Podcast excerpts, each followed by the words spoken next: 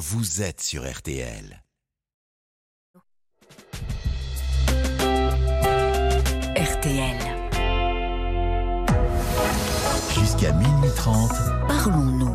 Caroline Dublanche sur RTL. Bonsoir Caroline Dublanche, heureuse de vous retrouver. Et j'espère que vous n'êtes pas tous en train de fêter la troisième mi-temps de ce match de rugby que vous avez pu suivre en direct ce soir sur RTL avec l'équipe des sports. Parce qu'on est là, nous, avec euh, la petite équipe. Et en direct jusqu'ici. Marc est à la réalisation, Violaine et Paul sont prêts à vous accueillir au 09 69 39 10 11. On n'attend plus que vous et vos appels. Un seul numéro, le standard de Parlons-nous, 09 69 39 10 11. Toutes vos réactions également par SMS au 64 900 code RTL, 35 centimes par message et sur la page Facebook RTL-Parlons-nous. Bonsoir Evelyne. Bonsoir Caroline. Bonsoir. Alors, vous ne fêtez pas la troisième mi-temps, tant mieux. Je me suis dit, voilà, est-ce qu'on va avoir des appels ce soir ou, ou pas? Ben, Vous êtes avec nous et ça fait plaisir. Moi aussi, ça me fait plaisir de vous parler. Alors, de quoi Je crois que en plus vous avez vous avez appelé parce que c'est suite à un témoignage que vous avez entendu hier soir. Oui, exactement. Pardon, je m'étouffe, excusez-moi qui était cette dame euh, qui euh, donc qui ne voulait pas euh, changer euh, de d'appart. Sa fille lui proposait de se rapprocher euh, de, de chez elle. J'étais à 10 kilomètres, mais Aurore était dans la appartement euh, familial, euh, en plein centre-ville, à côté du marché. Elle y vivait depuis 58 ans. Elle avait tous ses repères, tous ses amis. Elle se sentait bien et elle n'avait pas très envie de. Elle n'avait pas du tout envie de déménager. Voilà pour euh, pour situer un peu son appel. Hein. Oui, c'est ça. Et puis les commentaires d'après, c'était, euh, j'ouvre les guillemets. oui. Oui, c'est difficile pour les personnes âgées de perdre ses repères. Il vaut mieux éviter de se déplacer. Et je ferme les guillemets. Ça ressemblait à ça, les commentaires euh, des uns et des autres. Et donc là, euh, ça m'a fait réagir intérieurement parce que au fur et à mesure où, où le, le, portrait de la personne et de sa situation se dessinait, Mhm. j'étais en train de, de pointer à quel point, euh, étape par étape, ben, j'étais dans l'opposé. Ah oui, d'accord. Ah ben, et c'est intéressant. J'ai réagi et puis que Oui. j'ai- envoyé ce petit mot euh, ce matin euh, sur Oui. Facebook, ce que je n'avais encore jamais fait, en disant euh, oh là oh là, euh, c'est pas parce qu'on a de l'âge que on, on est euh, amené, j'allais dire condamné, mais c'est un peu fort, à, à rester dans une attitude craintive. enfin, Bah, euh, vous Ou avez perçu Aurore comme ça C'était pas du Pardon tout. Enfin, juste, vous allez nous raconter un peu vous, ce qui, comment Non, vous non, percevez les choses.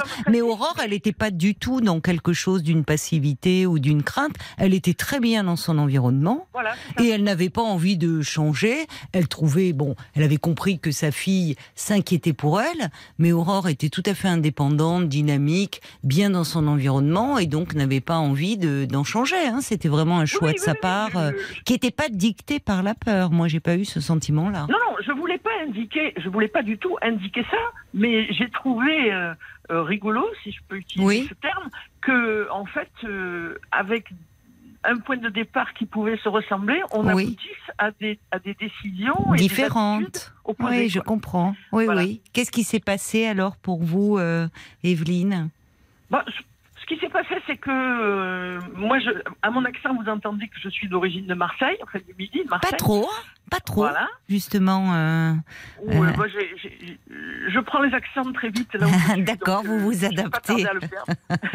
D'accord. Donc vous, vous êtes né à Marseille. Voilà, je suis née à. Marseille. J'ai passé la plus grande partie de ma vie à Marseille. Oui. Une dizaine d'années sur Paris. Mhm, D'accord. pour, pour bosser, quoi. Et oui. puis, je suis revenue il y a pas, pas, pas, pas 25 ans à Marseille. euh, euh, pour me réinstaller proche de mes parents parce que je savais que j'allais devoir les aider. Ils étaient malades. Puis oui. après, il y avait, euh, j'ai un fils, donc je me suis dit euh, la grande ville, les études, les, les bons lycées, etc. Mhm. Et donc, je me suis installée dans le nord de Marseille. Au Oui. passage, dans les quartiers nord de Marseille, il y a des endroits super sympas, euh, qui font très peur à tout le monde, sauf aux gens qui sont nés là et qui, qui savent très bien qu'il y a des endroits super sympas. Donc, oui, parce que là, ce qu'on nous renvoie à l'actualité, effectivement, en ce Voilà, moment, voilà. euh, est terrible. Voilà, c'est ça. Mais évidemment, on cristallise, on cristallise l'attention là-dessus. Mais à Marseille, il y a des endroits sympas, bien que la ville soit devenue quand même assez compliquée. Mais bon, c'est pas, c'est pas l'objet d'aujourd'hui. Et donc, moi, je me suis réinstallée, j'ai bossé, euh, j'ai pris ma retraite. euh, mon fils est formé, il est parti faire ses études, euh, il est parti travailler à Paris. euh, il est tombé amoureux de quelqu'un qui n'habitait pas Marseille, mais Nantes. Donc, ils se sont installés par là-bas Oui. puis ça a duré un peu et puis euh, l'année fin 21 euh, 2029 euh, je réfléchissais en me disant mais t'es en train de t'encrouter ici euh, mon- mes réseaux relationnels s'étaient un peu étiolés Oui.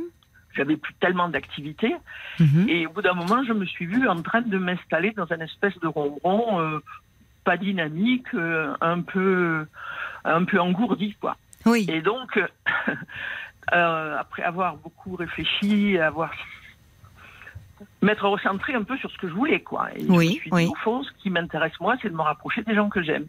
Donc, euh, grosse discussion en famille avec mon fils, euh, et, euh, avec son couple, quoi, et en disant bon, est-ce que vous êtes d'accord, comment on fait, etc. Et puis, on est parti. Et donc, dans un premier temps, l'intention, je dirais consciente, était se rapprocher des gens que j'aime, Oui. sans plus, quoi Mhm. euh, retrouver un réseau relationnel facile parce que j'ai, j'ai- sur, sur Nantes, j'ai retrouvé une paroisse active où je, où je suis très bien, donc ça c'est un bon réseau. Puis je me suis dit, je vais dans un village sympa où je vais rencontrer du monde, alors qu'à Marseille, je faisais plus rien pour rencontrer des gens.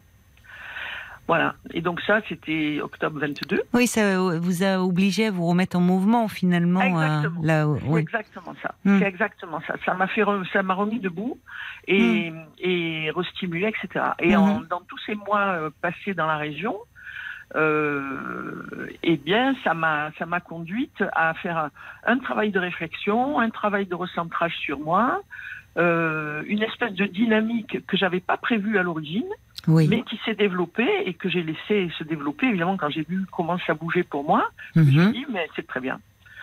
Donc euh, voilà, euh, de fil en aiguille, euh, euh, j'ai j'ai fait du travail perso. J'ai De quelle euh, Ah. façon euh, ah bah, c'est-à-dire ce- que moi, j'ai fait beaucoup beaucoup de travail perso et au point de, de- de devenir psychanalyste. Donc j'ai fini ma carrière comme psychanalyste. Ah bah oui, en effet, c'est un sacré travail personnel. Voilà, Ça, voilà, c'est voilà. amusant. Donc, euh, Vous êtes devenu psychanalyste à quel âge?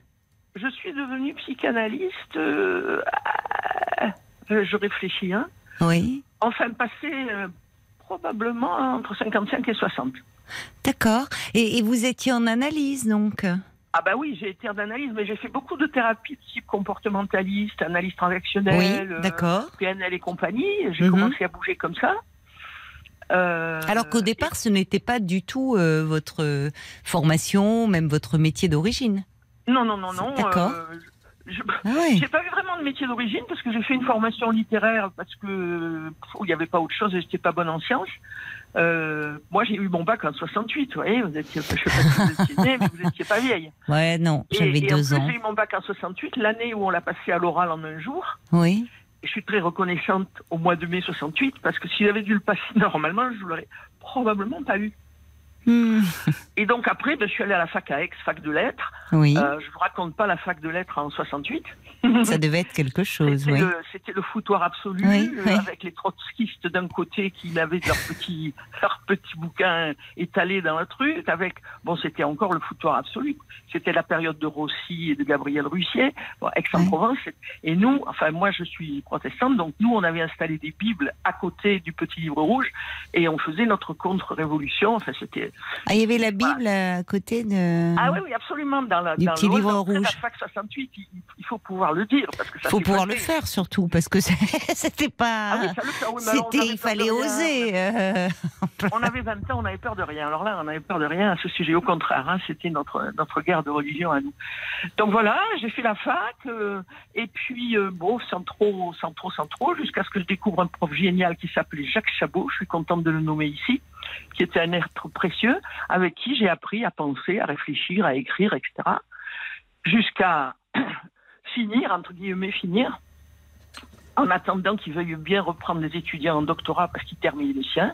Mhm. Donc j'ai fait un doctorat avec lui en psychanalyse littéraire. Et c'est comme ça, sur Giono. Et c'est comme ça que j'ai mis le doigt dans la psychanalyse, par un biais détourné, parce qu'à Mhm. l'époque, j'étais tellement méfiante avec tout ce qui était approche psy, que j'aurais surtout pas fait quelque chose de perso. Et donc mon premier doigt dans le, dans le verre, ça a été Oui. psychanalyse littéraire sur Giono. Voilà. Et après, petit à petit, euh, en allant sur Paris pour travailler avec euh, dans une boîte de, de conseil en développement personnel, petit à petit, je me suis formée et je me suis apprivoisée à l'idée de travail thérapeutique, etc. Et aujourd'hui, vous avez des. Ah ben, aujourd'hui, comme avec mon déménagement, euh, j'en je- j'en ai plus, j'en ai eu jusqu'à l'année dernière. D'accord, Voilà. D'accord. Bah, dites-moi, quel parcours? Voilà. Oui, mais vous avez une grande capacité à vous remettre en question. Euh, ben oui, ben, euh, c'est pas volontaire. hein, Non, non, non, non, ça fait partie. Enfin, euh. c'est ce qui, c'est ce qui vous, c'est ce qui vous anime, quoi. Ouais, au fond, ouais, vous aimez le, le changement, le renouvellement, le, vous Oui, réinventez à chaque fois. Pour le changement, parce que c'est c'est fatigant, tiens, quand enfin, c'est fatigant chiquement. Mais bon, euh, il y a une espèce de dynamique qui est enclenchée, puis Oui. au, au bout de tout ce temps, euh, ça va tout seul, quoi. Je veux dire, euh, dans ma tête, euh, je fais, je veux dire. euh, Ma famille m'a offert une croisière en, en Méditerranée sur un gros, gros, gros bateau pour mes 70 ans. Et Oui. dans un jacuzzi, bien chaud, bien bu- bubulonnant, bien, bien utérus, eh ben, il s'est déclenché des choses alors que j'avais rien prévu. Et il s'est terminé des choses dans mon, dans mon jacuzzi. euh, Mais qu'est-ce qui s'est passé dans Donc, votre jacuzzi Parce que c'est Bah, quoi C'est une nouvelle naissance? Vous me parlez de jacuzzi, Euh, utérus, de qu'est-ce qui s'est passé? Des découvertes in utero de choses qui s'étaient placées euh, et sur lesquelles je butais depuis longtemps parce que précisément in utero, on peut pas faire grand chose de conscient. Et puis, euh, ma foi, c'est difficile à partager, mais des associations d'idées, des images qui se mettent ensemble et, et des évidences qui apparaissent à un moment, une Mhm. phrase qui apparaît. euh, J'avais un problème avec un frère euh, qui était mort avant moi et je traînais ça depuis des années, des années, des années. Et puis il y a une phrase qui est arrivée euh, dans les bulles et qui m'a dit un frère peut en cacher un autre. Et en fait, j'ai pris conscience qu'en fait, je pense que j'avais un, jumeau perdu et que c'est ce jumeau-là que je pleurais et pas le frère aîné. Mais évidemment, il y en avait un qui faisait écran à l'autre. Voilà. Et après, quand je suis rentrée chez moi en y croyant à peine, d'une part, toutes mes problématiques autour du frère aîné sont tombées, donc ça montre bien qu'il y a quelque chose de résolutoire. Et d'autre part, je suis allée voir un dessin que j'avais fait 30 ans avant, 25 ans avant, après un travail de rêve éveillé, etc. Et sur ce dessin, il y a 25 ans, tout était dessiné, mais je le voyais pas. Donc ça, vous voyez, je veux dire, ça, part tout seul, je fais rien, quoi, j'y vais pas pour ça, et puis ça se passe. Simplement, il faut être juste euh, euh, l'accueillir. Mhm. Tout ça pour dire que ben, Nantes, euh, Nantes, ça a bouge- bou- bougé des choses, ça a bousculé des choses, ça a renouvelé des choses. Nantes et le jacuzzi. choses, à tel point que je- ce que je vous disais hier dans mon petit mot, c'est que depuis trois jours, je suis étudiante à Ah, distance et que je prépare. Je suis retournée à la fac parce que moi, pour moi, dès que j'ai quelque chose qui doit se revivifier, c'est à travers les études, quoi. hein. Oui. Après le doctorat, je fais un DESS RH, puis je me suis formée en psy. Et quand je me forme, je grandis, donc je, je suis plus vivante, si on peut dire. C'est difficile à expliquer, mais je le dis comme ça. Ah bah si, on sent que oui, oui, il y a, il y, a, il y a quelque chose de très vivant qui s'exprime, il y a une pulsion Ouais, de vie très présente chez vous, hein, ça c'est clair. très. Oui. Et donc là, je vous disais, depuis trois jours, je suis étudiante En quoi officielle avec un numéro d'étudiant et tout. Ça me fait rigoler. hein. Mais vous avez, alors on n'a pas encore, euh, je vous ai pas demandé votre âge. Euh, vous avez quel 74. Je viens de fêter 74. Oui, c'est incroyable. Et alors vous, vous avez Moi repris des études, vous avez repris des études euh, dans quel domaine cette fois-ci? Eh bien, j'ai décidé de reprendre quelque chose que j'avais rêvé de faire, mais où je suis pas allée à 25 ans, que j'avais la trouille. Mhm. C'est une licence de théologie. D'accord. Et la seule licence officielle tamponnée par l'éducation nationale, c'est à Strasbourg, puisqu'à Strasbourg, il n'y a pas, du fait du concordat, il y a de l'enseignement religieux. Et donc, à Strasbourg, ils donnent une licence officielle de théologie. Et je fais une, licence de théologie protestante, avec apprentissage de l'hébreu, du grec et tout et tout. Oh, ça doit être Alors, passionnant. trouille du grec, mais à part ça, je me réjouis. Ah oui. Et depuis deux jours, euh, je suis au milieu des. Alors, que- Psychanalyste et euh, licence de théologie. C'est pas banal. Vous avez dû lire le livre de Françoise Dolto, alors La foi au risque de la psychanalyse. Évidemment, évidemment. Ouais. Évidemment, évidemment. François Dolto étant un de mes, une de mes maîtres, S, analyse, S pratique, avec euh, Aldo Naouri, que je salue ici, Ah oui, que c'est un plaisir de nommer, Oui. euh, Jean Ansaldi, qui était un psychanalyste euh, prof euh, à la fac de théologie de Nîmes, oui. qui été aussi un de mes maîtres. Et donc, j'aime les nommer, donc je les nomme. Vous avez reçu l'enseignement euh, d'Aldo Naouri? Alors l'enseignement, non, il n'a pas enseigné Aldo. Il a été euh, pédiatre. Oui, c'est pour ça. Je l'avais ça choisi comme pédiatre pour mon fils. Ah oui, d'accord. C'est dans ce cadre-là. C'est dans ce cadre. Il a jamais enseigné, non. J'ai lu tous ses Mm. bouquins Mm. plusieurs fois. Mm. Et du coup, j'ai discuté beaucoup avec lui de ses bouquins, mais c'était pas dans un D'accord. cadre d'enseignement. D'accord, je comprends. Mais Bon, c'est donc il y a homme, quelque euh, chose de très stimulant et de très joyeux. euh, euh, effectivement, pour vous, le, ce, ce- ce changement a été très bénéfique. On voit bien aussi, votre moteur, c'était de vous rapprocher de ceux que vous aimez, mais en même Oui. temps, vous fourmillez de projets, d'énergie, de désirs, au fond. Il y a quelque chose euh, qui est Mais très c'est même présent. pas dans le projet. En fait, j'ai beaucoup réfléchi. J'ai dit, bon, la fac, euh, quand j'ai voulu faire ma thèse, je voulais mon doctorat avec la mention Mm. très bien. Et il se jouait plein de choses pour moi en termes de reconnaissance, etc. Et voilà, donc euh, il y avait des enjeux. Là, il n'y a pas d'enjeu, quoi. Alors je m'amuse, je dis, ah bon, il va falloir passer des examens, mais du, du coup, c'est de l'ordre du jeu et puis du plaisir. Mais c'est formidable de garder ce, cette curiosité, ce désir d'apprendre. euh, Enfin, c'est pour votre. C'est d'ailleurs euh, pour votre fils, il y a quelque chose de très stimulant d'avoir des, des des modèles devant soi comme ça qui restent tellement dans la vie et dans ce désir d'apprendre au fond. J'imagine, j'imagine. Je Oui, oui, comprends il mieux assez- votre. il Je comprends mieux. Oui. je- Et puis ça le rassure parce que Bah oui. Euh, en fait, ça l'inquiète de voir sa mère et son père, par ailleurs, prendre de l'âge sérieusement et puis de voir à, à plus ou moins long terme être à sa charge, quoi. Ou enfin, vous en, est- on est- vous, vous en êtes loin encore. Ah, ben j'en suis loin, mais on sait jamais. Hein. Parce que vous êtes. euh, mais, vous mais- êtes- mes genoux ont mon âge, donc ils me- ils m'empêchent de marcher des fois. Oui, mais bon, euh, évidemment, ça. Après, il y a le, le corps se rappelle euh, à nous, mais Voilà. mais en même temps, il y a une telle, euh, il y a un tel élan vital chez vous que bon, c'est c'est formidable. Je comprends mieux, oui, vos premiers mots sur le fait que euh, le, le côté, ça vous avait fait bondir, de dire qu'à Ah, bah partir oui. d'un certain âge, on peut perdre ses repères, mais vous êtes d'accord aussi, j'imagine, il pour dire qu'il y a certaines personnes qui d'a- plus âgées aussi. Hein. Je pensais pas Mm. aujourd'hui à 70 ans. Il y a des personnes quand elles ont la chance d'être en, en bonne santé, évidemment, euh, qui fourmillent de projets, d'envie, de Bien bon. sûr. Vous voyez, mais Ah quand oui, on moi, je avance, pas en modèle, hein. C'était pas. Non, non, j'ai bien de compris.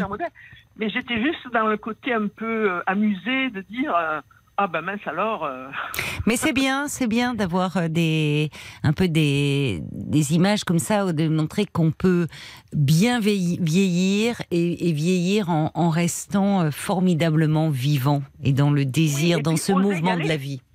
et puis oser y aller parce que franchement, C'est vrai. euh, C'est vrai. c'est pas gagné d'avance de dire euh, j'ai envie d'y aller et puis euh, il faut, faut, faut y aller quoi. Parce que Mais ce qui est formidable, peut-être quand on avance en âge, c'est au fond, on peut se dire qu'est-ce qu'on risque? Là Ouais. où quand on est plus jeune, on a tellement de choses à prouver, à se prouver, à prouver à son entourage. Il, y a- il peut y avoir ça en avançant en âge, cette Oui, non, liberté au fond. Mm. Enfin, il y, a, Il y a- il y a moins de risques. Il, y a, enfin, il y a des risques. Si j'aurais pu me retrouver dans un bled paumé et puis euh, me euh, dire euh, mais qu'est-ce que je fais ici? Et je, je- vraiment, je me suis posé la question et je crois que je me suis répondu honnêtement. euh, Est-ce que je regrette? Pas, l'ombre d'une seconde, j'ai regretté ma maison dans laquelle euh, Oui, la cité 25 ans. phocéenne quand même, parce que c'est... Mais Non, pas l'ombre d'une seconde, Non, je suis non. dans le regret ou dans la nostalgie. oui, vous n'êtes pas là-dedans. Non. C'est ça. Quand je vois quand je vois des images de Marseille avec la, la belle rade, les îles, le Oui, soleil, oui. je suis contente de les voir et je dis c'est chez moi. Alors c'est drôle, hein Oui, C'est pas chez oui, moi ici où je suis, oui, mais je suis bien quand même. oui. Parce que chez moi c'est Marseille évidemment. J'ai ma rac- mes racines, Hmm. j'ai ma vie passée, mon ancrage, etc. oui. C'est clair que c'est chez moi, que je suis pas chez moi Oui. Mais c'est très intéressant en licence de théologie de se sentir exilé quelque part en, en- en Égypte où on peut reconstruire des racines en Égypte. Oui, pour parler un peu théologie. Hmm. Ah, là, sur cette branche-là, j'aurais plus de mal à vous suivre, mais ça doit Et être quand, les, euh, quand les passionnant. Hébreux ont été, quand les Hébreux ont été exilés en, en, en Oui. Égypte parce qu'ils crevaient de faim dans leur pays, eh ben ils se sont installés, ils ont planté. Ils, alors on a une vision d'esclaves, mais ils ont aussi, ils ont produit, ils, ils se sont multipliés, ils se sont développés longtemps, Hmm. 400 ans. Mm. Après, ça a été une autre affaire. Comme quoi, c'est réconfortant aussi parfois de se plonger dans le passé, non pas dans la nostalgie, mais ça aide au fond à se projeter dans l'avenir et d'autres l'ont fait avant nous. C'est-à-dire, il faut regarder le passé pour savoir d'où on vient, Mm. mais pas y rester. C'est vrai, c'est vrai. Il y a un livre d'ailleurs, Charles Pépin euh, vient d'écrire le dernier livre. Alors j'ai plus le titre, mais c'est c'est euh, il développe cette notion-là. Là où on justement il, il s'érige un peu contre tout le mouvement qu'on entend euh, aujourd'hui d'être dans l'ici et maintenant, le côté le présent comme si effectivement on faisait fi du passé. Et il rejoint euh, ce que vous enfin ce que vous venez de dire, c'est qu'il faut savoir d'où l'on vient, qui l'on est, euh, pour pouvoir euh, avancer et se projeter dans l'avenir. Donc, Et, et l'intérêt de, de la prise de l'âge, c'est que on, découvre de plus en plus d'où on vient. Enfin, alors je ne veux pas faire une généralité, en tout cas en ce qui me concerne, euh, cette découverte de d'où on vient et dans quoi on est ancré, euh, c'est très étonnant parfois, quoi. Eh ben, écoutez, c'était passionnant, Oui. en tout cas, d'échanger euh, avec vous, ma chère Evelyne. Donc, vous avez bien fait de nous appeler euh, pour Bah, réagir. écoute, euh. ça m'a fait plaisir de bavarder avec vous, et puis peut-être qu'il y avait quelques personnes de l'autre côté. Ah ben, j'espère, j'espère. Il doit bien y en avoir trois ou quatre. Tout le monde n'est pas en train de, avec le troisième mi-temps et de, et de fêter euh, la victoire du, du 15 de France. Oui, oui, oui. non, J'aime pas regarder ça. Il y a quand même une. un- Enfin, j'ai jeté un coup- honnêtement. Je regarde jamais, mais là, j'ai jeté un coup d'œil quand même. Ah oui. Quand même, faut pas exagérer. Mais. euh, Il y a de belles valeurs au- rugby. Hein. Il y a Hein de très belles valeurs au rugby. Voilà, c'est ça. Vraiment, je trouve. Et justement, dans les troisièmes mi-temps, moi je viens d'une région, d'une terre de rugby, où Oui. euh, les équipes adverses euh, fêtent ensemble. Il n'y a pas Ah oui. cette espèce de, enfin, de compétition, je trouve qu'on peut voir dans le foot. Alors, peut-être un peu Ah. moins, mais je trouve qu'il y a- y, un bon esprit. Moi, je trouve qu'il y a de très belles valeurs dans le, dans le rugby. Bon, ben, on aura parlé de psychanalyse, de théologie et de rugby. Franchement, Voilà, si c'est pas bon consensuel, ça. Ça fait un bon trio. Je vous Et encore, Je embrasse. n'ai pas parlé de mes chiens, mais ça, j'ai réussi à échapper au, au thème. Une autre fois. Une autre fois, avec plaisir. Merci beaucoup, euh, Evelyne. Et alors, euh, bonnes études. Hein Ah, bah oui, là, je bosse. hein. oui, j'imagine. Au revoir, Au revoir. au revoir, Evelyne. Jusqu'à minuit 30, Caroline Dublanche sur RTL. parlons. Jusqu'à minuit 30, Parlons-nous. Caroline Dublanche sur RTL. Ah ben merci à Clotilde qui a envoyé un petit euh, SMS pour donner le titre euh, du, du livre de Charles Pépin, euh, son tout dernier ouvrage. Merci Clotilde. Vivre avec son passé, une philosophie pour aller euh, de l'avant aux éditions Alary. Bonsoir Thérèse Bonsoir Caroline. et bienvenue sur l'antenne. Merci beaucoup. Euh, bah, en fait, c'est un peu difficile, mais je crois que je vais me débrouiller. Ben voilà, j'ai téléphoné parce que quand j'étais adolescente, jeune adolescente, euh, j'ai un frère qui m'a assisté.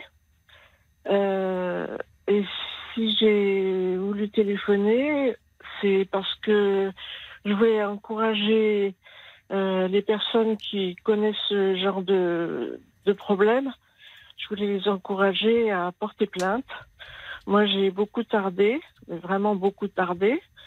Euh, même s'il y avait prescription, mais j'ai quand même euh, porté plainte euh, parce que j'en avais besoin pour que Oui. pour sortir du secret. Vous aviez quel âge quand ça s'est passé? J'avais 13-14 ans. Oui. Euh, Et votre frère Mon frère était mon frère aîné, pas beaucoup d'écart. et On a 15 mois d'écart, donc euh, il avait un peu plus de 15 ans. Euh, mais malgré tout, euh, enfin, c'est quelque chose qui, qui a un peu duré. Et d'une certaine façon, bon, j'ai plus de contact avec lui. Euh, J'en ai eu pendant très longtemps, mais j'en ai plus. J'ai choisi, il n'y a pas si longtemps que ça, euh, il y a peut-être euh, 3-4 ans, de couper les ponts. Suite à, c'est à ce moment-là que vous avez euh, entamé une procédure, que vous avez porté plainte? Non, j'ai porté plainte en 2011. D'accord. Et En votre fait, frère a été entendu? Non, non, il y avait prescription. euh, Oui, mais il peut être moi, entendu par le procureur néanmoins. Moi, j'ai témoigné euh, à la brigade de protection de la famille par un brigadier qui était vraiment parfait parce que je pleurais. Enfin bref, ça, j'étais Mm. secouée. Mm. Et, et en fait, euh, il a vraiment été très délicat, très parfait, très patient. euh. je l'ai remercié d'ailleurs après. euh, je lui ai fait Oui. un courrier parce que j'avais tellement peur de, de témoigner. Hmm, hmm. Bah oui, tant d'années après. Oui, mais en fait, ben voilà, en gros, euh, moi, je, je suis une infirmière retraitée actuellement, D'accord. et, Oui. et dans, en fait, euh, être infirmière, c'est aussi avoir un, un accès au corps, au corps Mhm. des autres, Hmm. et il y a certains soins, moi, qui me posaient problème. Euh, heureusement, euh, quelque part, euh, j'adorais dessiner.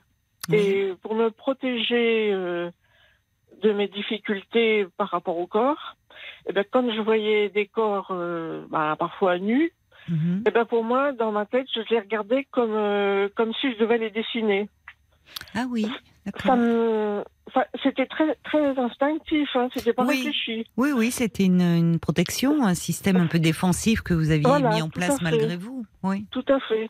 Euh, ça m'a permis de- d'exercer mon métier. euh, Dans quel cadre? Vous étiez à l'hôpital? Vous étiez... Ah, j'ai fait toutes sortes de- d'emplois. D'accord. je crois que j'ai travaillé en hôpital, j'ai travaillé euh, dans une maison de repos pour euh, femmes et enfants euh, de 0 à 3 ans. J'ai travaillé avec des enfants, des, des, des jeunes, des jeunes adultes ou des adolescents euh, déficients intellectuels. Oui. J'ai travaillé en psychiatrie, j'ai fait les maisons de retraite, j'ai travaillé dans l'éducation nationale. Ah oui, Ah donc bon, vous avez travaillé dans plein de, de secteurs fait beaucoup de différents. choses. Oui. J'ai même euh, travaillé euh, à l'aide sociale à l'enfance. Ah. Et Vous avez été Et- confronté à des problématiques de ah ce genre. oui, même que je peux vous dire que les enfants, ils sentent les choses même quand on leur dit rien. Parce que, bah, en fait, j'ai eu à témoigner euh, chez un juge pour enfants pour euh, fait de pédophilie euh, par le directeur du foyer en question. Et je l'ai payé très cher, mais je suis contente parce que le juge pour enfants a fait ce qu'il fallait. D'accord, donc euh, il a été condamné cet homme. Oh. Enfin, il y a eu. Non, vous il avait le bras long. signalement. Il avait le bras long. Moi, j'ai fait le signalement, j'ai fait mon travail, j'ai fait ce oui. que je devais faire. Oui. Euh, le, le foyer a été protégé. Maintenant, euh, celui qui a fait ces, ces, ces Mm. choses-là, euh, Mais quand vous dites vous avez commencé, j'entends finalement comme un message à faire passer en disant que euh, ceux qui sont victimes euh, puissent parler, ne pas attendre. Mais, mais en même temps, c'est- tout le problème dans l'inceste. Ah, C'est que euh, c'est l'abus, il est perpétré par euh, quelqu'un de la famille en qui Oui, on a faut- confiance. Et, et c'est il y a un mur du silence en fait. Comment parler fait. quand on est enfant?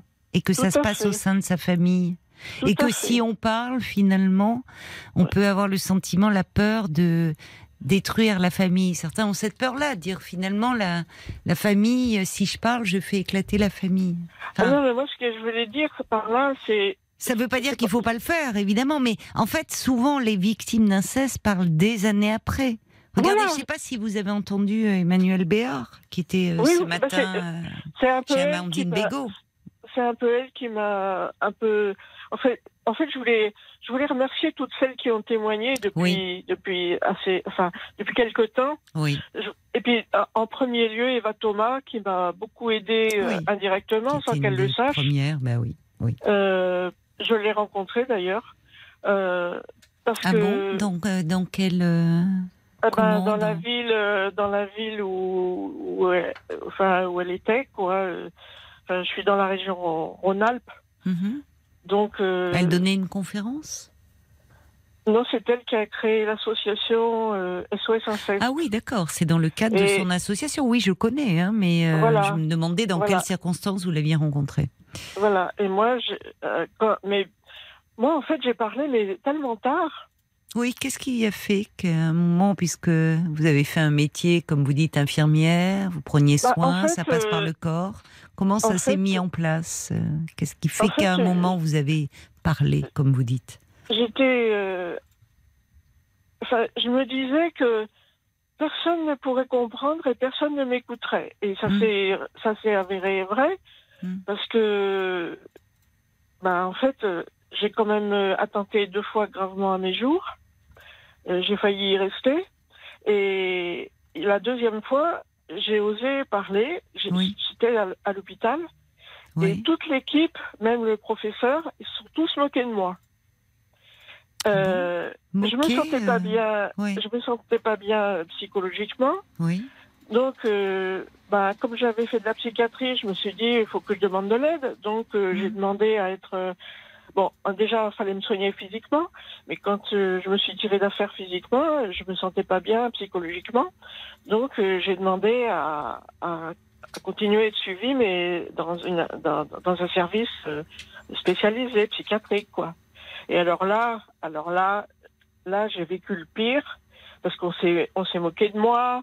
On- Enfin, quand j'ai raconté quand vous avez raconté euh, les faits euh, Au- que vous au- avez vécu avec au médecin, Mais c'est- c'est-à-dire qu'il ne vous a pas cru Quand vous dites qu'il s'est moqué, Ah c'est-à-dire mais- qu'il a remis en doute votre parole ou il a... Ah non, mais je vais vous dire exactement comment ça s'est passé. Oui. Quand j'ai quand j'ai raconté euh, l'histoire euh, en question, y, y compris euh, mon histoire familiale, le seul mot qu'il arrivait à dire, c'était désordre, désordre, désordre. Il ponctuait mes propos avec ce mot désordre. Et et- et il y avait une infirmière qui était là avec lui. Et alors là, vraiment, euh, ils se sont moqués de moi. Ma sœur aînée, elle est venue euh, euh, prendre de mes nouvelles et puis essayer de, de me soutenir. Et elle a bien vu que l'équipe n'était pas à la hauteur. Et puis, Hmm. euh, des années après, je suis, je, je- à un moment donné, les, la pulsion de mort re- remontait à la surface.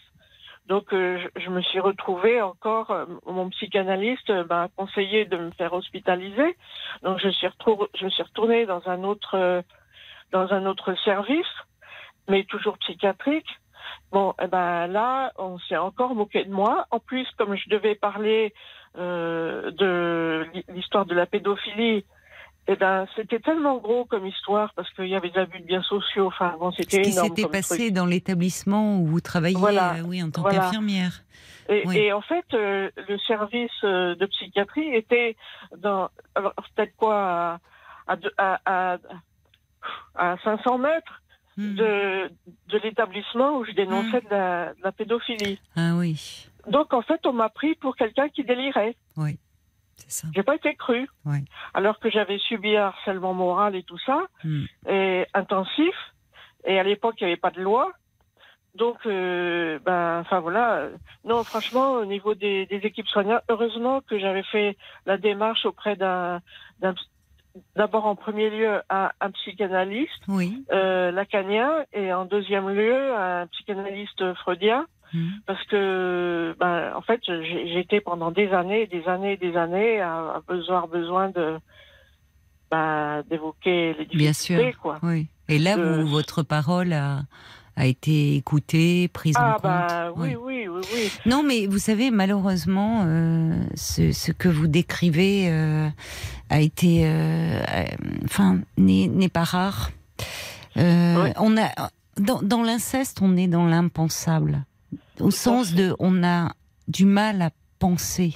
Cela, enfin, c'est comme si euh, ça, il y avait un blanc au niveau de la pensée. On est vraiment dans l'impensable.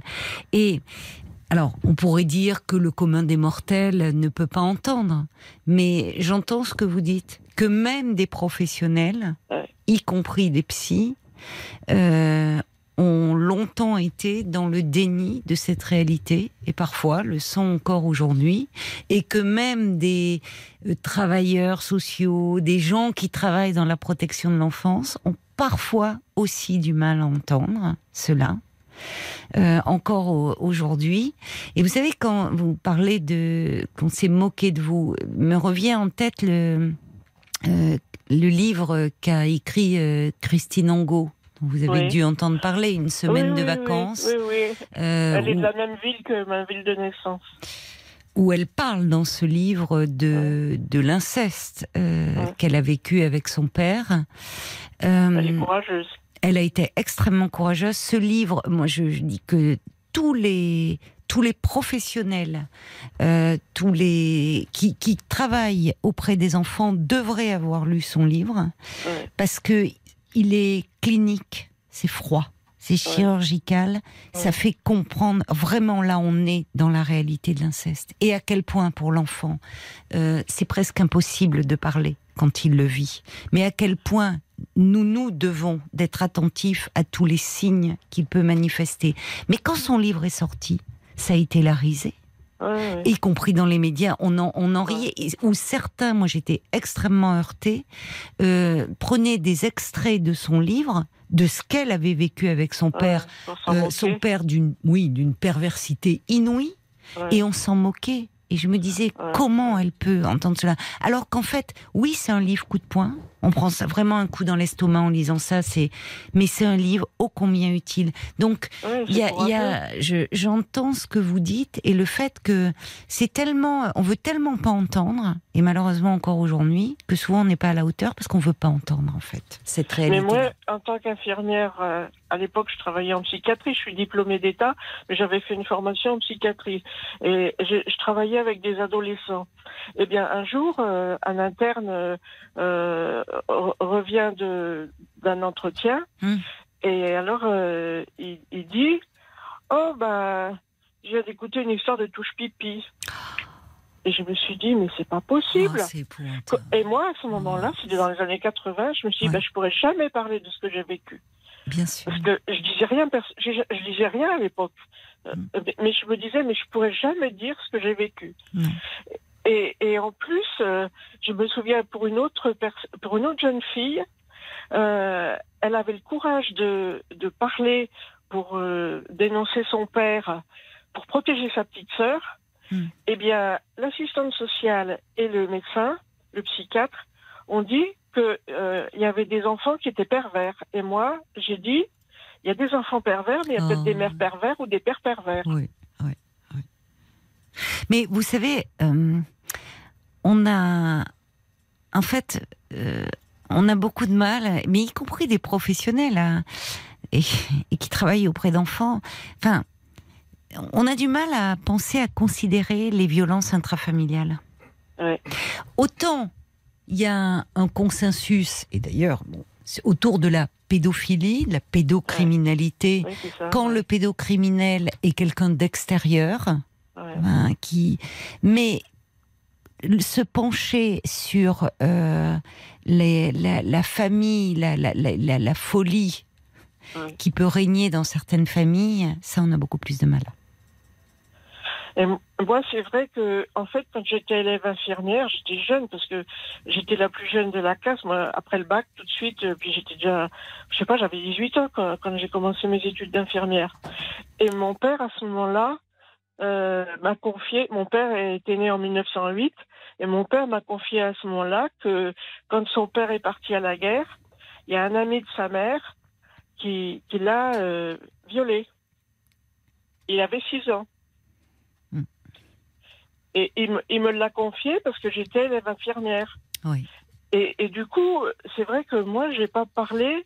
Bon, déjà, euh, comme il y avait le secret obligatoire, je pensais même plus. Oui, Je oui. faisais même plus de rapport. je faisais pas. De... Mais c'est après, plus tard, je me suis dit, mais euh, il me l'a dit à moi parce que j'étais infirmière. Oui. Et Oui. voilà quoi. Oui. C'est, Mais moi, en tout cas, je veux remercier euh, toutes, toutes celles qui sont courageuses pour parler. Vous avez raison. Même si c'est euh, quand la prescription est, Oui. est là, mais il faut parler. Bien sûr que quand un enfant, moi l'autre jour j'ai vu, je sais plus sur quel sur- quel média, euh, qu'une maman essayait de protéger sa, sa petite fille, d'abord bébé, et puis après jusqu'à 5 ans. Or Mhm. la justice avait donné euh, la garde au père qui continuait à, à- à violer la, la- la petite fille Mhm. alors qu'il l'a violée dès qu'elle était bébé et la mère s'en est rendue compte, elle a essayé de protéger. Ça m'a scandalisée. Je me suis dit, mais c'est pas vrai. Oui. Il y a des mères, moi j'en ai connu des, j'ai eu des amis comme ça. J'ai j'ai fait des attestations, j'ai j'ai connu des amis Mm, qui ont eu le, le même sort, qui ont Mm. voulu protéger euh, une enfant et, et elles n'ont pas été entendues par la justice. C'est vrai, malheureusement. C'est scandaleux. Oui, oui. C'est malheureusement où l'enfant euh, pouvait continuer à être confié à la garde du père et, Ah et oui, victime oui. d'abus.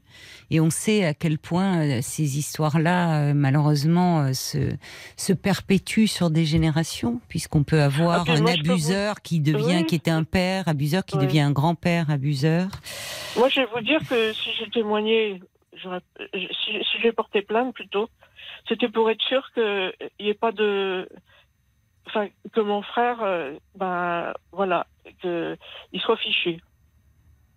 Mais Bon, c'est je pour ça que même s'il y a prescription, euh, c'est toujours, vous avez raison, euh, nécessaire de faire un signalement parce que euh, même si l'auteur, enfin le présumé agresseur ne peut plus être poursuivi, il peut y avoir une enquête ouverte Voilà. euh, lancée par le procureur de la République. Il peut y avoir après un, enfin, si euh, la personne dont on lui parle est euh, entourée d'enfants, enfin, et entouré, alors entouré. Je parle pas parce qu'il a un métier, mais ça arrive. On sait que ça peut être un métier en rapport, en, re- Ouais. en relation avec les enfants, mais ne serait-ce que dans l'entourage, il peut y avoir euh, des personnes entendues. Donc, euh, vous avez raison, c'est nécessaire, même s'il y a prescription. Mais il y a des chiffres qui sont glaçants. La- L'association face à l'inceste Oui, alors- je le connais, je suis adhérente. dit que par classe, enfin moi même j'ai du mal en me disant il y aurait trois enfants par classe victimes Ouais. d'inceste. Ouais. enfin, je sais pas d'ailleurs. Je pas me ça. demande toujours même comment on peut évaluer de tels chiffres. Mais je pense qu'il y a une réalité qui est complètement sous-estimée, complètement Ouais. méconnue. Mais parce que on a une responsabilité, on n'est pas à la hauteur. Enfin, on n'est pas à la hauteur. Et c'est pas moi qui le dis, c'est un, un juge pour enfants qui fait partie de la Civise, euh, donc justement qui Oui, vous connaissez aussi. euh, Durand. voilà. Oui, Euh, je me trompe toujours sur son prénom. C'est pas Édouard. Ah, je saurais pas C'est mais le, le juge pour enfants euh, Durand, qui est président de de, enfin, de la commission de la Civise Oui. et, et qui lui-même dit pour avoir c'est Édouard Durand? Merci. Paul qui dit que on n'est pas à la hauteur on n'est pas à la hauteur face à ce problème parce qu'on l'a trop minimisé on l'a trop banalisé donc je vous rejoins heureusement qu'il y a des personnes qui parlent des personnalités publiques des personnes aussi comme vous qui prennent la parole parce qu'il va falloir regarder cette réalité même si elle nous fait mal, même si elle, enfin, il y a quelque chose qui, où on a du mal à facile. penser, mais, C'est pas mais elle existe. de dénoncer un frère. Je peux vous assurer que, euh, franchement, euh, j'ai mis du temps avant de. Ben, en fait, c'est un peu, c'est un peu lui qui, qui, qui a déclenché le truc parce qu'il il, il, il, il relançait. Hmm. Bon, moi j'ai une sœur aussi qui a été incestuée. Puis moi j'ai été incestuée par un cousin aussi. Hmm. Enfin bref. Mhm. Euh, mais j'ai voulu porter plainte, mais, mais au moment de porter plainte, eh ben, c'est pas facile. C'est comme de Non. témoigner pour des actes de, de pédocriminalité. Oui. Euh, J'avais aussi peur euh, devant le juge de, de, de, de- j'avais peur de, de faire quelque chose qu'il fallait pas, quoi. Mais vous avez, on comprend à quel point vous avez peur, parce que souvent l'enfant essaye, parfois il parle, souvent même au sein de sa famille, euh, mais il n'est pas cru, ou en tout cas on le culpabilise. Et quand Bah, moi, ce n'est pas l'auteur lui-même qui culpabilise, parce qu'il y a des pères, moi pour avoir reçu des, des, des jeunes filles victimes d'inceste, où le père disait, tu te rends compte le mal que tu vas faire à ta mère si tu en parles? Tu vas lui faire un mal fou, moi je vais aller en prison. Donc comment parler? Vous voyez, quand il y a euh, cette manipulation-là. Donc, euh, euh, c'est- très compliqué. Donc on comprend. Vous, quand vous avez été hospitalisé et pour une tentative de suicide, et finalement vous pouvez à ce moment-là, il y a quelque chose qui peut enfin s'exprimer. Et finalement, vous recevez en, en retour euh, une interprétation de dire bon, elle délire. Ah, Parce que c'est plus facile de penser que c'est du délire que c'est la réalité. Euh, Il y a quelqu'un d'ailleurs qui envoie un message et qui dit euh, Vous êtes si courageuse et si touchante, parce que subir l'impensable et ne pas être prise au sérieux doit être insupportable. J'ajouterais oui, c'est une seconde violence qui vous a été faite.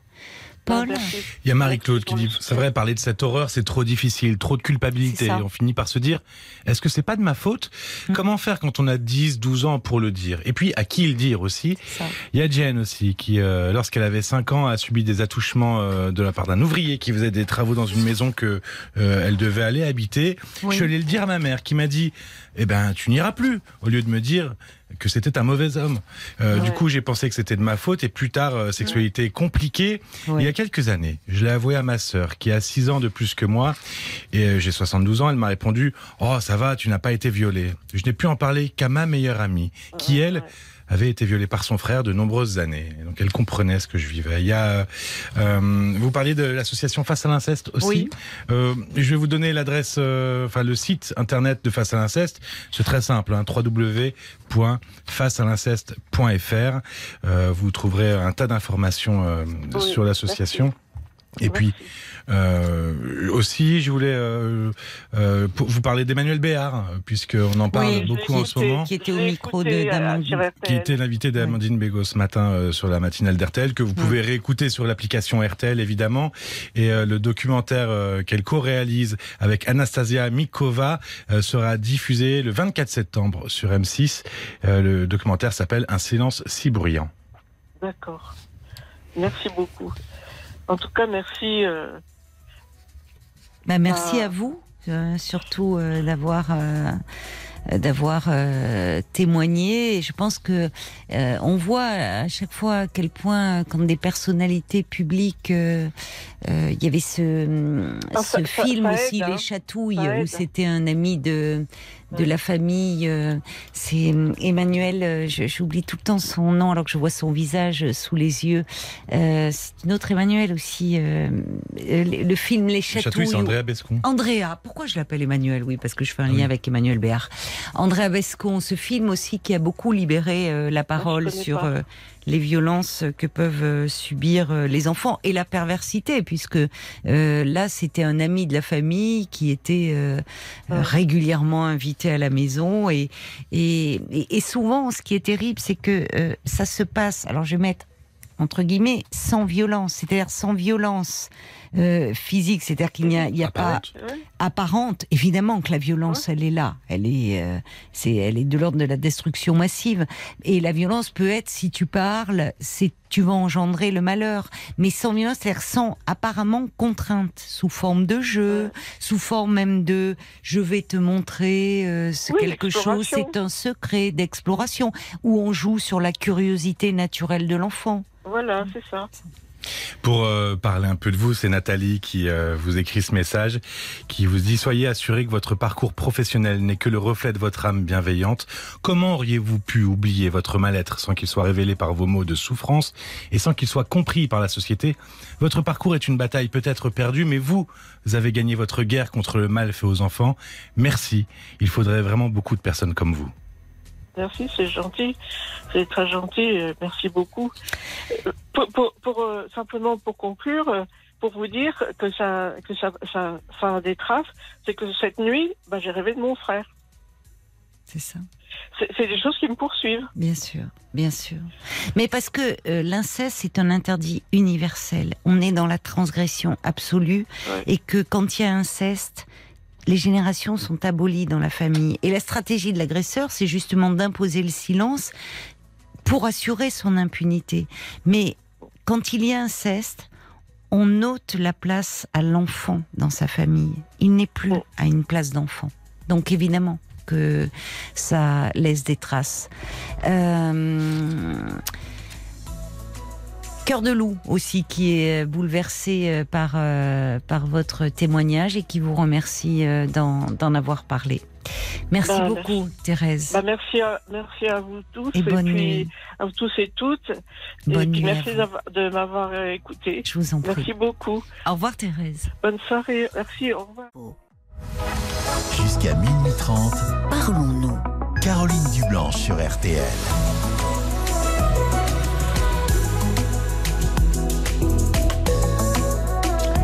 Allez, on continue euh, à se parler, euh, à échanger ensemble pendant une demi-heure encore. Euh, Le standard de Parlons-nous est ouvert à votre disposition au 09 69 39 10 11. Et bien sûr, vous pouvez également réagir, comme vous l'avez fait, au témoignage de, de Thérèse par SMS au 64 900 euh, code RTL ou sur la page Facebook de l'émission RTL.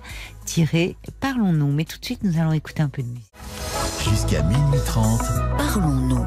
Caroline Dublanche sur RTL. Bonsoir Natacha. Bonsoir Caroline.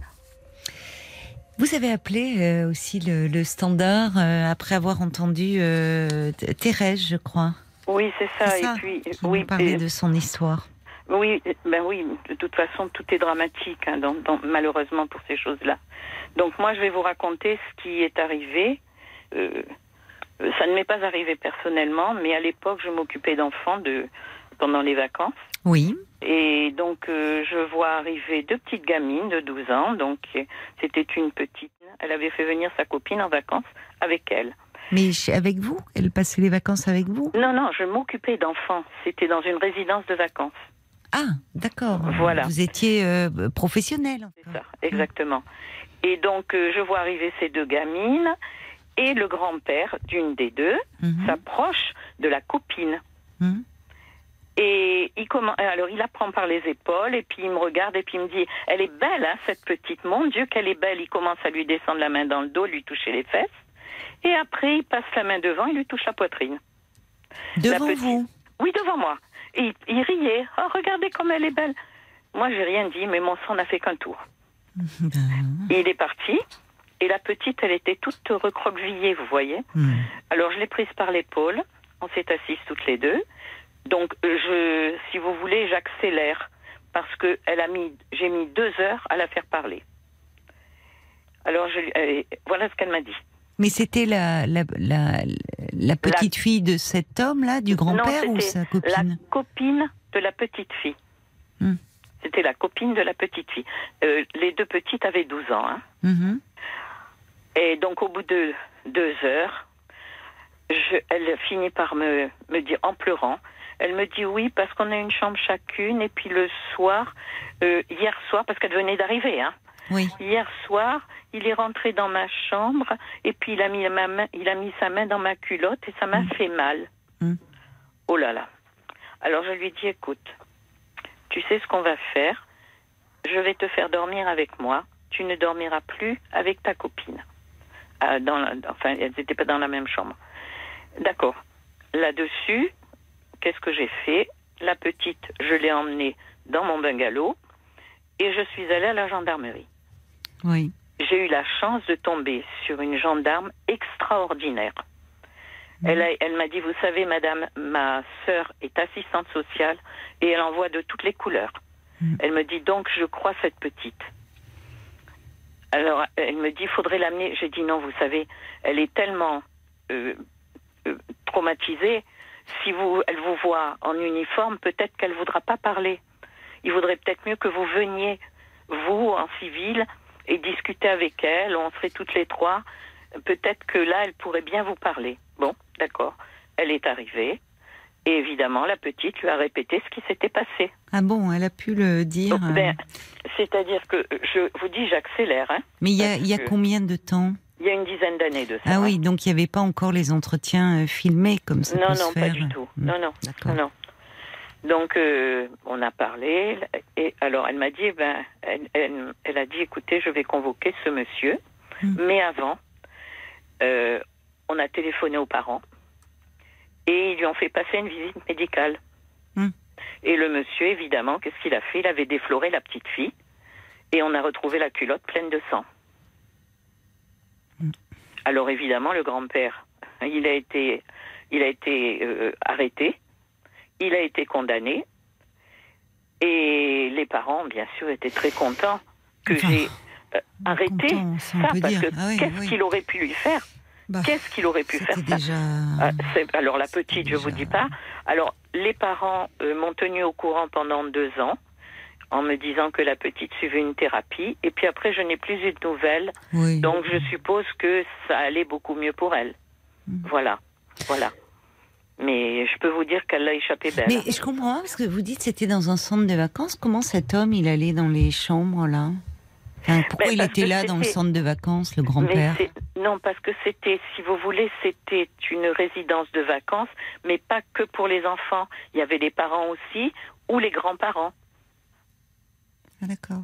Voilà. Et donc vous, vous vous occupiez des enfants la journée? Moi, je m'occupais, voilà, moi, je m'occupais Oui, je des comprends. enfants.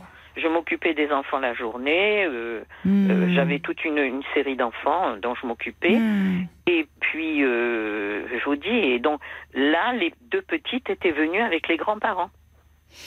Eh ben, si tout le monde pouvait euh, réagir comme cela euh, et, Ah, et, quand j'ai- et faire euh, et faire un, un signalement, enfin faire ce qu'il y a à faire, parce que souvent encore on, on a peur, on a on a encore au fond très peur de se mêler, on dit ça, oh, on sait pas, c'est des, euh, des- c'est c'est- c'est- c'est des histoires de, de famille, on n'a pas où on met en doute euh, la parole des enfants ou euh, Oui, il y a eu l'affaire Outreau qui a fait beaucoup de mal malheureusement.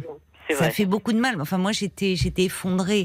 Ah, Euh, J'étais, j'avais- bon, évidemment, parce que les, les gens euh, qui ont été accusés à tort, ça, ça a détruit leur vie. C'était épouvantable. Bien sûr. Et, mais ça a fait beaucoup de mal dans, dans ce que, dans tout ce qui avait été fait par, euh, par certains pour faire émerger la parole de l'enfant, puisque euh, à ce moment-là, on disait, bah, vous voyez bien que les enfants peuvent raconter des histoires.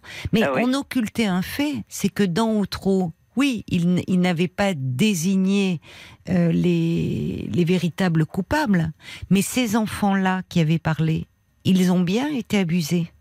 Et c'était les parents, les abuseurs.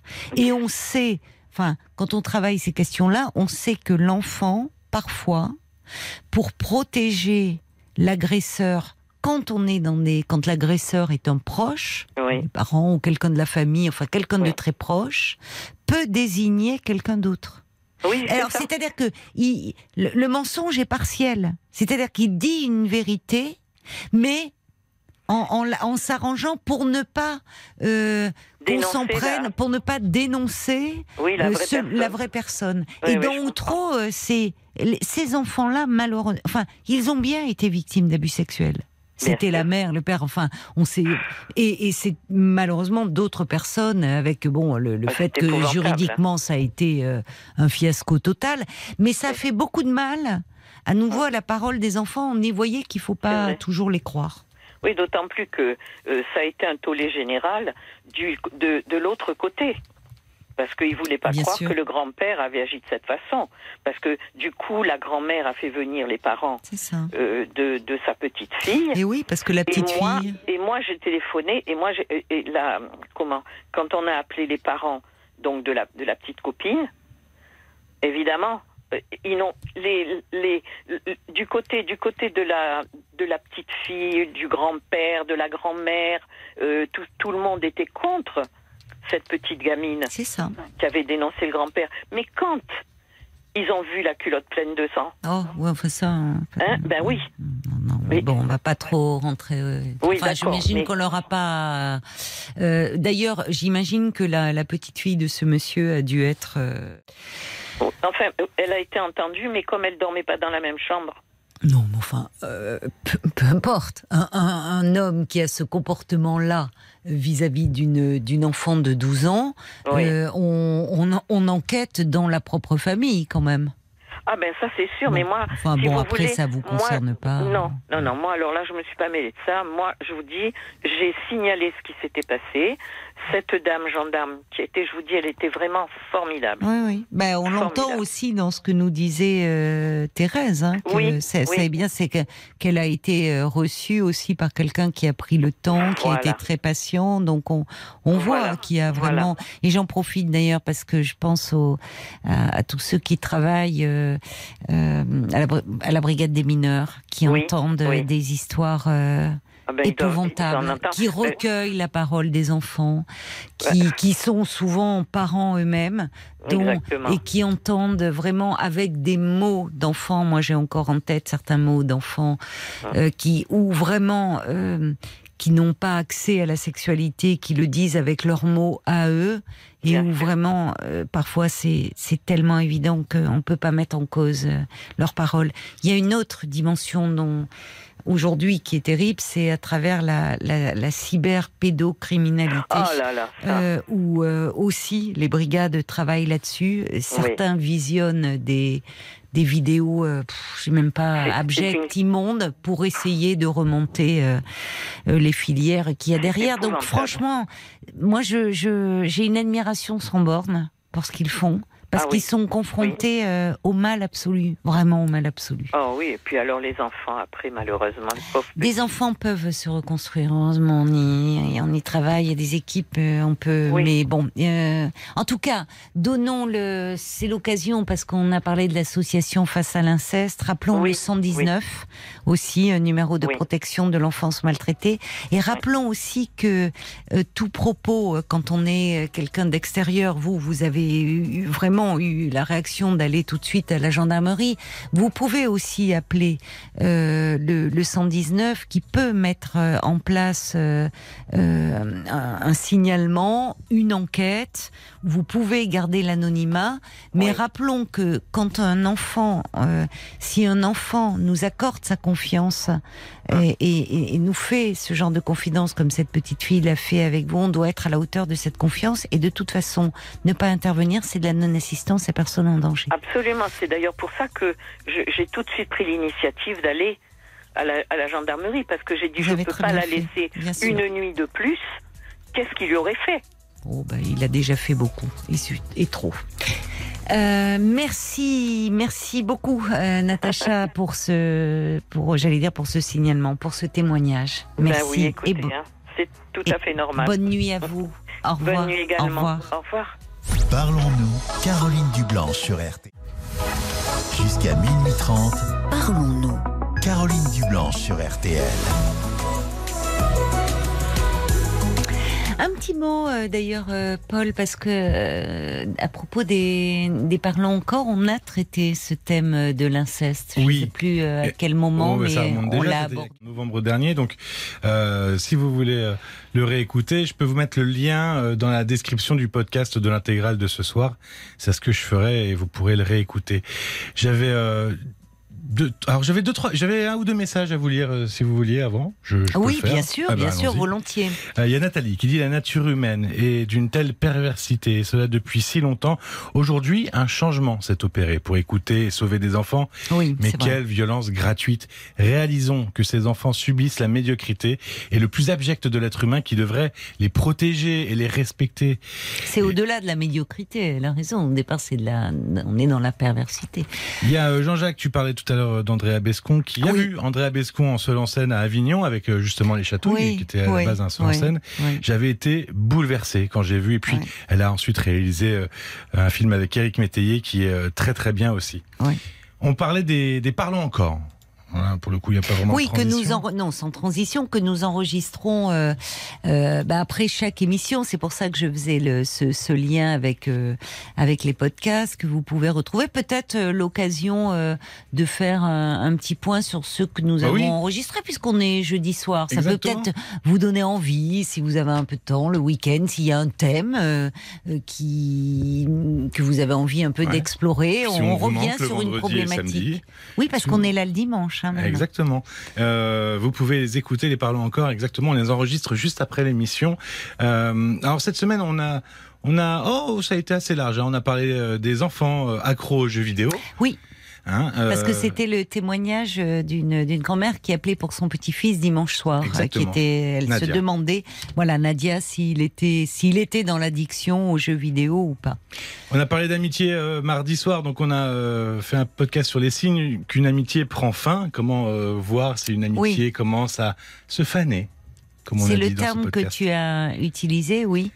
Et, et puis, euh, et puis hier soir, on a parlé des relations cachées.